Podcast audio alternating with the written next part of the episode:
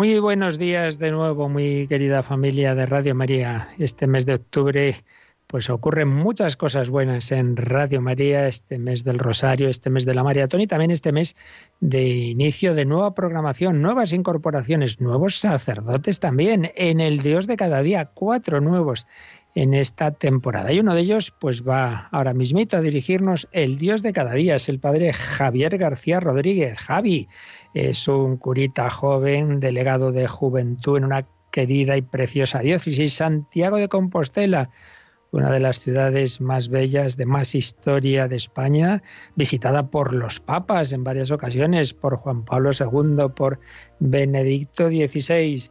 Pues desde allí, desde Santiago, pues un martes al mes vamos a tener a Javier García Rodríguez, a quien agradecemos su colaboración con lo muchísimo que tiene que hacer. También va a tener unas palabras para los oyentes de Radio María en el Dios de cada día. Comienza hoy su primera colaboración. Muchísimas gracias, Javier.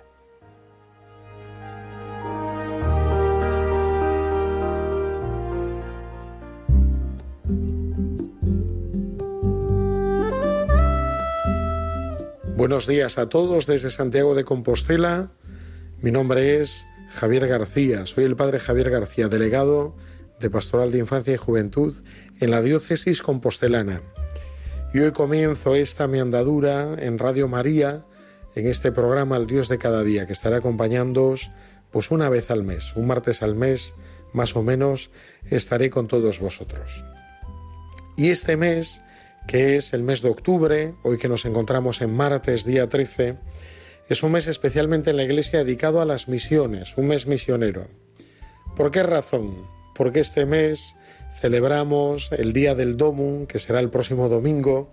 Tendremos la celebración del Domingo Mundial de la Propagación de la Fe, en la cual se nos recordará la misión que tenemos como iglesia, la actitud misionera y sobre todo el cuidado de nuestros misioneros que se encuentran por todo el mundo esparciendo no solo el mensaje de Jesús, sino llevando la persona de Jesús con sus vidas.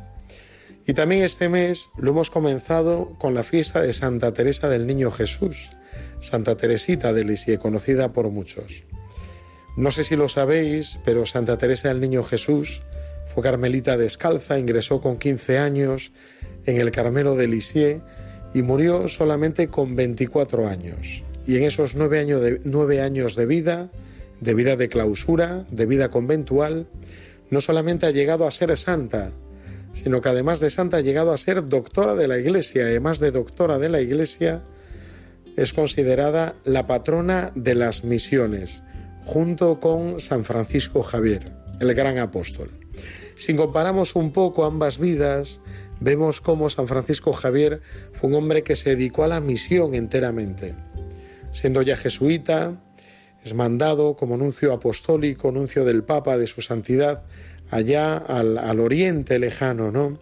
Y allá el hombre evangelizando, agotándose día a día, moviéndose de un pueblo a otro, de una ciudad a otra, de una isla a otra, cada vez llegando más lejos, a los lugares donde no se había anunciado a Jesús.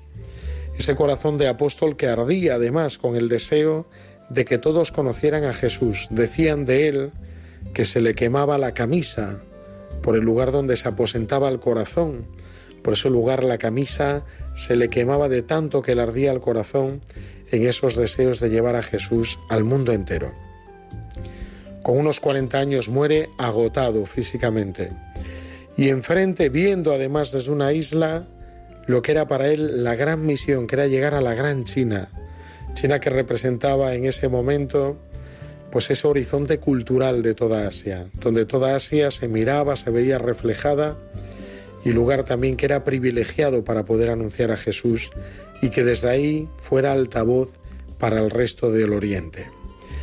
Bueno, vemos sin embargo que la vida de Santa Teresita fue muy distinta. Santa Teresita vivió en el silencio del claustro, no salió de esas cuatro paredes de ese pequeño convento de Lisieux, pero ella llevó una vida muy especial. Vemos que los misioneros no solo son aquellos que llevan a Jesús muy lejos o que llevan a Jesús a los demás, sino que son aquellos que llevan a Jesús con su propia vida, como fue la experiencia de Santa Teresita, ofreciendo su propia vida por las misiones, por los misioneros concretos que conocía, especialmente dos sacerdotes con los que se carteaba. Ella mostraba ese gran deseo de su corazón, que era llevar a Jesús a todo el mundo. Dice ella, nos narra en su autobiografía, en esos manuscritos que conocemos como historia de un alma, dice ella que deseaba todas las vocaciones, hasta que descubrió que en el corazón de la iglesia su madre, ella debía ser el amor y arder ahí en amor de Jesús, para poder llenar todos los vasos sanguíneos que desde el corazón salen al resto del cuerpo, y que ahí pudiera transmitir esa vida a todos los misioneros que se encontraban lejos, a todos los sacerdotes que se hallaban en zonas delicadas o zonas de conflicto, a todos esos apóstoles que se encontraban en zonas de sufrimiento, siendo ese corazón cardiendo pudiera llevar el amor de Jesús hasta todo su cuerpo, hasta todo el mundo. Santa Teresita en el fondo nos enseña que tú en tu vida puedes ser misionero. Por eso lo primero que hay que cuidar es el interior. Un misionero es aquel que ama profundamente a Jesús, que se ha encontrado con Jesús y que desea llevar a los demás a Jesús, conducirlo a los demás. Por eso te invito a que le pidas que Jesús te enamore profundamente de Él para que puedas comunicarlo a los otros como nos cuenta esta canción. Que que luce tus manos dile a través de este coro, heme aquí, envíame a mí, Señor.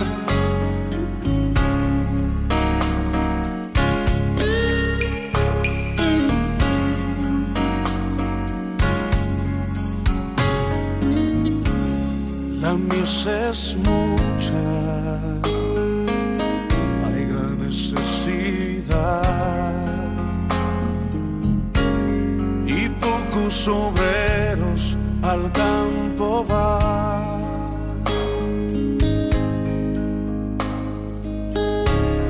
Hoy muchos se pierden, viven sin dirección como ovejas sin pastor.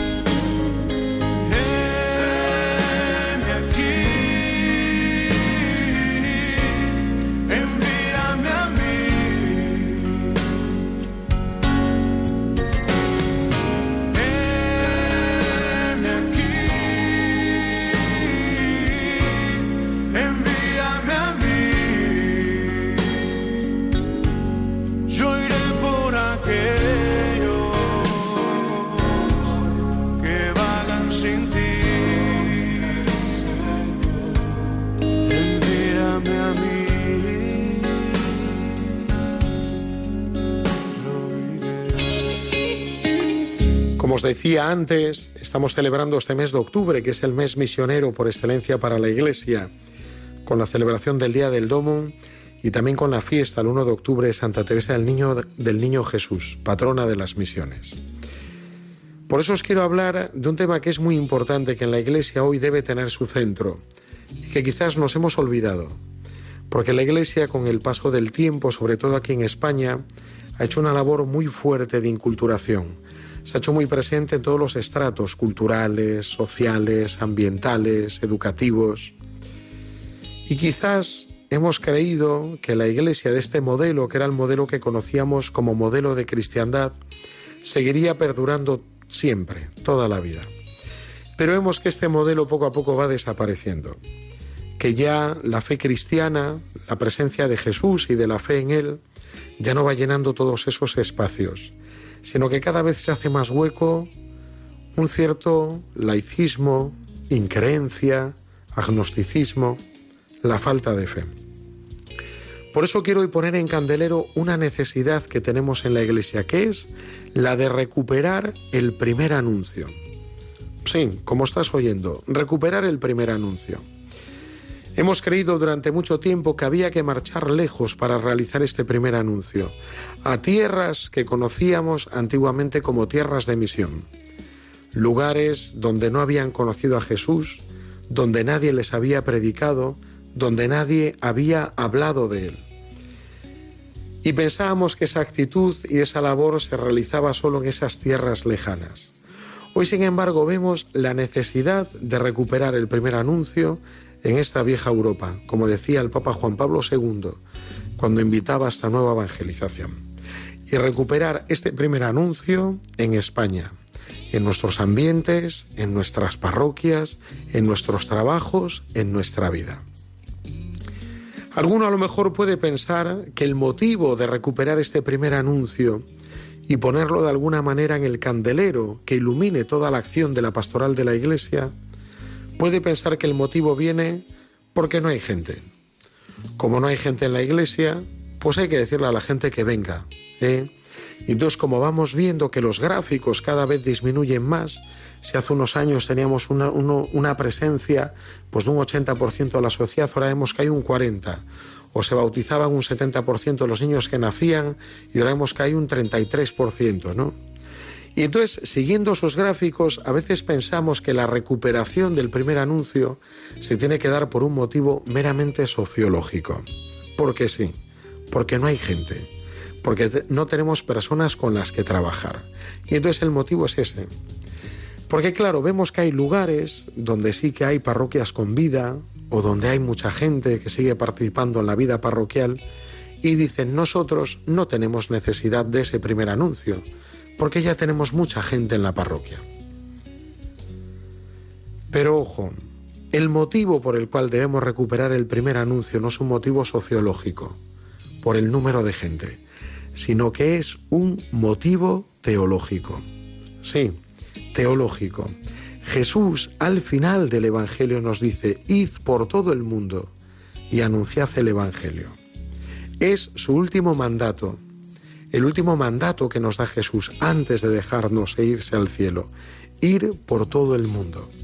En aquel momento lo vieron muy claro los apóstoles porque tenían que ir por todo el mundo a anunciar a Jesús, no solamente en el ambiente judío donde ellos habían criado, donde habían vivido, sino también más allá, en el mundo pagano, aquel mundo que no había conocido al pueblo de la alianza ni las tradiciones, ni que había conocido las profecías que hablaban de la llegada del Mesías a todos. Pero quizás dos mil años después que hemos visto que el anuncio de Jesús ha llegado a todos, decimos, no, ya todos lo han escuchado. No tenemos necesidad de recuperar ese primer anuncio. Pues sí, y el Papa además nos habla muy claro, el Papa Francisco, en su primera carta apostólica Evangelii Gaudium, la alegría del Evangelio, él nos dice que la Iglesia debe cambiar sus estructuras, para pasar de una iglesia de conservación y mantenimiento a una iglesia en misión. Y para que una iglesia sea una iglesia en misión necesitamos recuperar el primer anuncio. Como dice un muy buen amigo mío, dice él, yo resumiría así esta carta del Papa, la Evangelii Gaudium. La Iglesia está enferma y su medicina es la misión. Tenemos que recuperar la misión, el primer anuncio. ¿Por qué recuperar el primer anuncio? Porque en la Iglesia hemos trabajado mucho en muchos campos. En la catequesis, por ejemplo, hemos generado en todas las parroquias grupos de catequistas, hemos generado en todas las parroquias itinerarios, materiales, para formar a aquellos que ya habían conocido a Jesús y lo querían recibir en esa iniciación cristiana a través de los sacramentos. Es muy difícil encontrar una parroquia en nuestro país que no tenga catequesis, que no tenga catequistas, que no tenga itinerarios elaborados de catequesis. Vemos también que la Iglesia ha trabajado mucho en el ámbito de la caridad. ¿Cuántas caritas parroquiales, interparroquiales, diocesanas, no sé si interdiocesanas, a todos los niveles? La Iglesia ha trabajado mucho la caridad. Ha creado grupos de caridad, ha generado muchas personas, ha despertado a personas que se dedicaran a la caridad. Y sin embargo vemos que en nuestras parroquias o en nuestros ambientes no existe, en algún caso sí, grupos de primer anuncio, gente que se dedique a anunciar a Jesús. Es más, de las miles de parroquias que hay en nuestro país, yo me imagino que muy poquitas, muy poquitas, tendrán un grupo específico en este tema gente que se dedique a anunciar a Jesús y preparar itinerarios, actividades, cosas donde realicen este primer anuncio. Porque muchas veces hemos pensado que este primer anuncio es algo espontáneo, que cada uno lo haga en su ambiente, donde esté, y no hemos ni preparado a la gente, no la hemos equipado, ni tampoco les hemos enseñado a cómo se puede realizar este primer anuncio que hablen de lo que sienten en el corazón y ya está. Pues a lo mejor necesitan una formación, porque este primer anuncio tiene una pedagogía, un estilo muy concreto. Así que nada más, amigo mío, te invito por lo menos hoy a que escuches con deseo y con el corazón abierto esta necesidad de recuperar el primer anuncio en nuestra iglesia, que pronto te explicaré de forma muy sencilla a qué se refiere.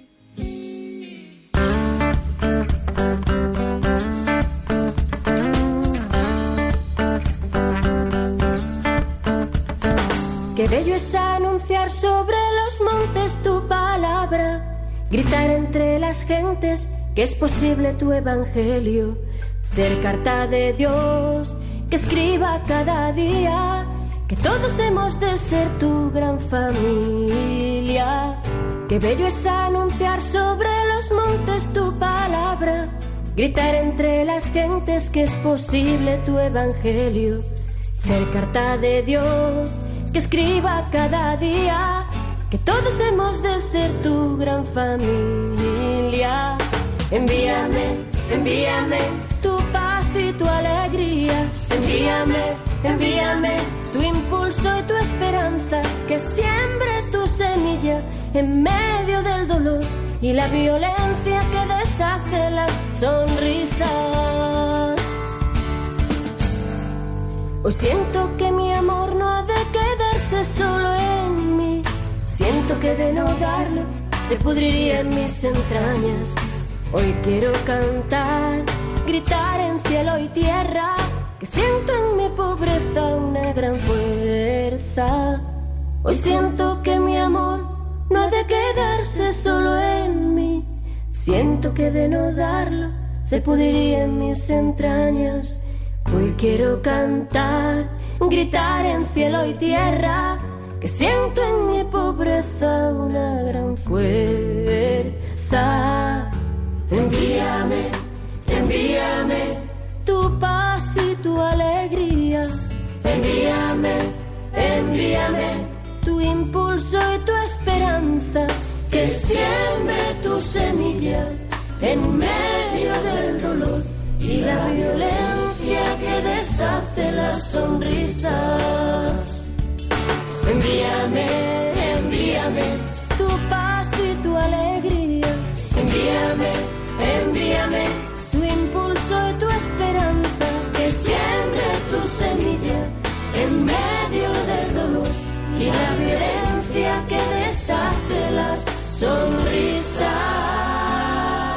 Que siembre tu semilla en medio del dolor y la violencia que deshace las sonrisas.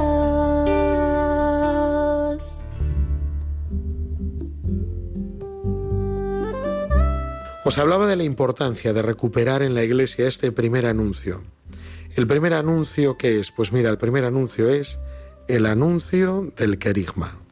Esta palabreja que suena así tan mal, el querigma significa simplemente anunciar a los demás que Jesús vive, ha muerto por ti y te ama hoy. Y este anuncio simplemente tiene la capacidad de cambiar los corazones. Aquellos que se encuentran con Jesús cambian su vida.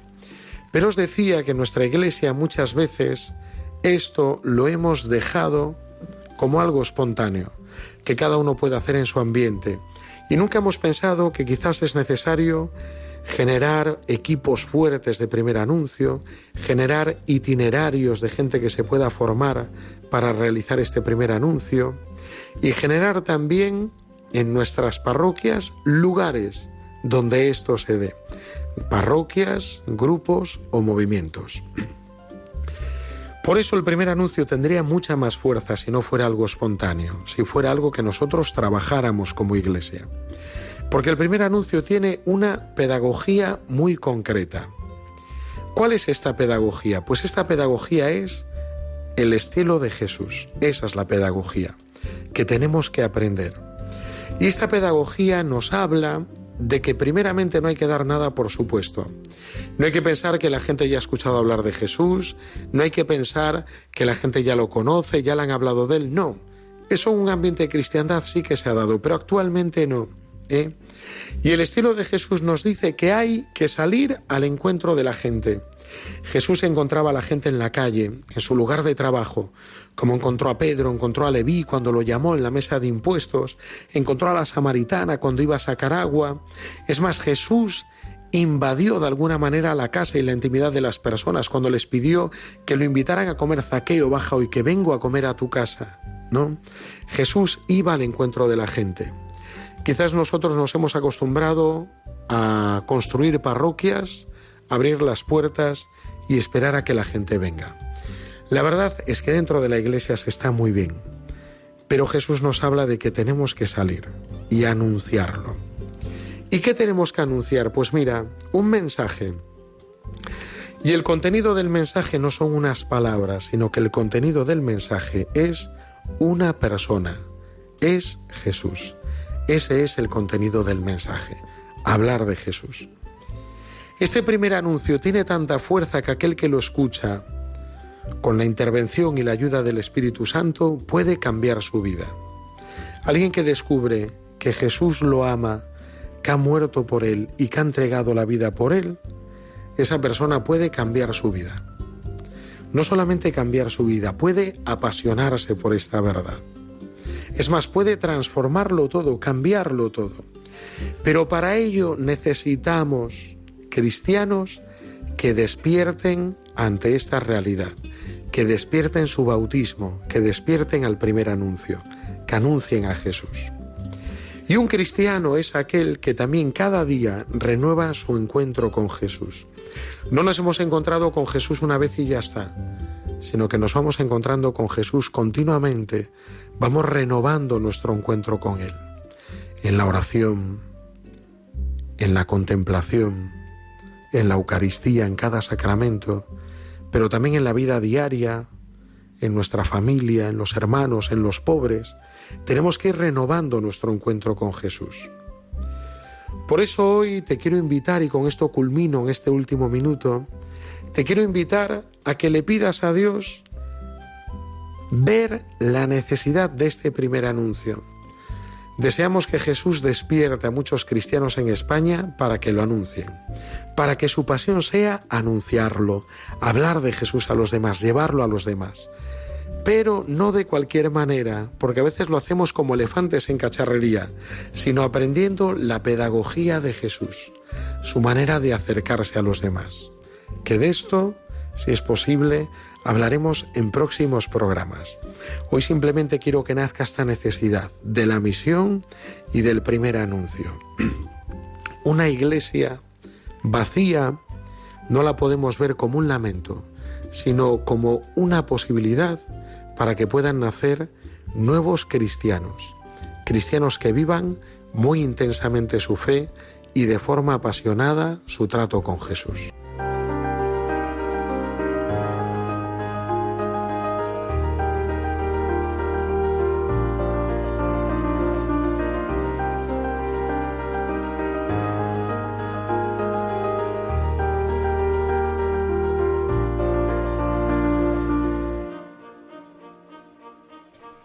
Han escuchado El Dios de cada día desde la Archidiócesis de Santiago de Compostela con el Padre Javier García.